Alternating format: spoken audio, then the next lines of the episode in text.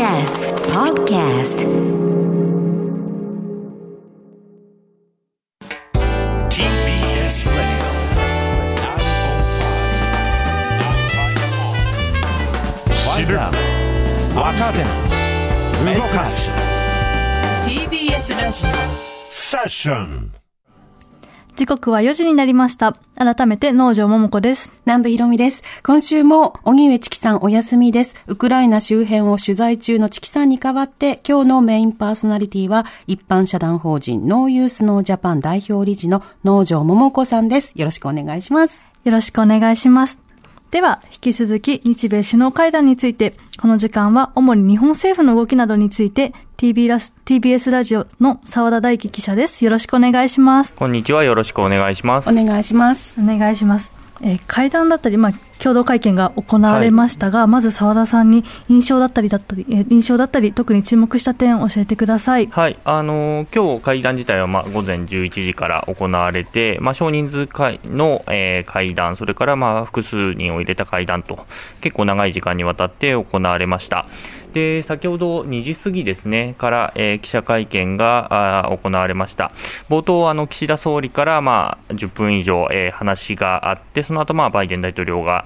話して、まあ、それはもう本当に5分6分ぐらいのえー短い時間でしたけれども、その後に、えー質疑応答がありました。で、岸田総理から話されたことは、まあ、いくつか、あまあ、かなり多岐にわたって話されたんですけれども、まあ、冒頭に関しては、ロシアの、えーウクライナ侵攻に関して、まあ、力による一方的な現状変更の試みはいかなる場所であれ断じて許容できないということを、まあ、両国で確認して、えーウクライナの政府と国民を全力で支えていくことも確認したというふうに述べました。でそれからはあの、えー東アジアの、えー地域に関して岸田総理からいくつか、まあ、国をえー挙げながら、えー説明がありました、えーまず中国なんですけれどもその東シナ海とか南シナ海における、まあ、力の背景力を背景とした、まあ、現状変更の試みに強く反対すると。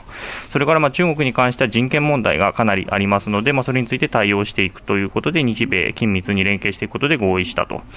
で台湾に関しては、ま、両国の基本的な立場に変更がないということを、まあ、確認を確認を、えー重ねていくということになりました。で北朝鮮についても、えー日米だけじゃなくて、えー韓国も交えて、えー連携していくことも、えー確認していますで防衛力に関して、まあ、かなり、えー踏み込んだところがありまして、えー日本の防衛力をこれから強化していきますよということが岸田さんが話すと、まあ、それについて、えーアメリカのバイデン大統領が、えー賛意、えーしたと、強い支持をしたということで、あの防衛費を相当増額するという発言が岸田総理の、口から出ていますと。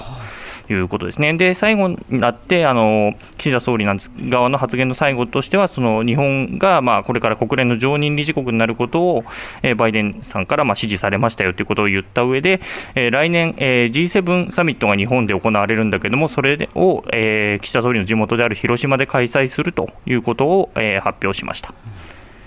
で一方のバイデン大統領の発言としては、あのアメリカのあの疾病対策局である CDC の、えーオフィスを日本に置くっていう発言があったりだとか、あるいはあのこれからその、えー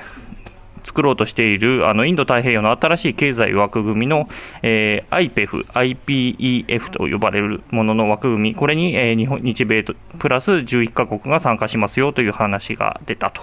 いう感じですね。はい、で一方でその、まあ、この経済枠組みでいうと、まあ、TPP というものがあって、あの前任のトランプさんがまあその枠組みから出たということで、えー岸田さんからは、いや、そこに戻ってくださいねということも言ったということはありました。うん、なるほど、ありがとうございます。えっと、バイデン大統領は、まあ、その IPEF のはい構築などを一つの成果として見ているわけですけれども、はい一方、岸田総理は今回、どのような狙いを持って会談に当たったんでしょうか？はい、あの先ほども述べたように、やっぱり安全保障の問題に関して、まあ、特にやはりロシアによるウクライナ侵攻があったということで、それが東アジアでも起こってはいけないということを、まあ、岸田総理会見では強調していました。なので、えー東アジア、特にまあ中国を念頭にしてのことですけれども、まあ、例えば東アジアで有事が起起こった際に、えーアメリカはちゃんとコミットしてくださいねということを、まあ、確認したかったということで、まあ、それについてはまあ確認ができたというところですね。まあ、あの驚きがあったところで言うと、あの海外メディアの記者、確か NBC の記者だったと思いますけれども、えー台湾有事が起きた際に、アメリカはどういう関与をするのかという質問をまあ繰り返ししていて、そこについて、あのバイデン大統領は武力行使の可能性について言及しているというところです。なるほど。ありがとうございます。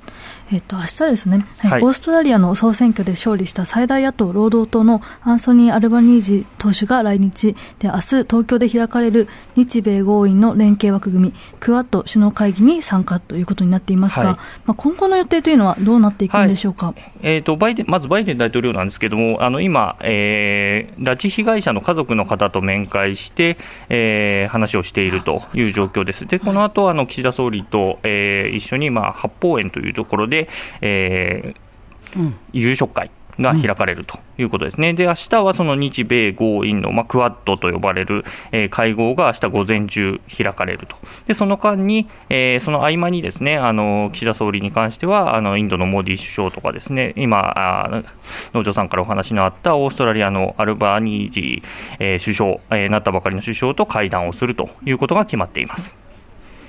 なるほど、なるほど。ありがとうございます。えーここまで TBS ラジオ澤田大樹記者でした。澤田さんありがとうございました。はいありがとうございました。発信型ニュースプロジェクト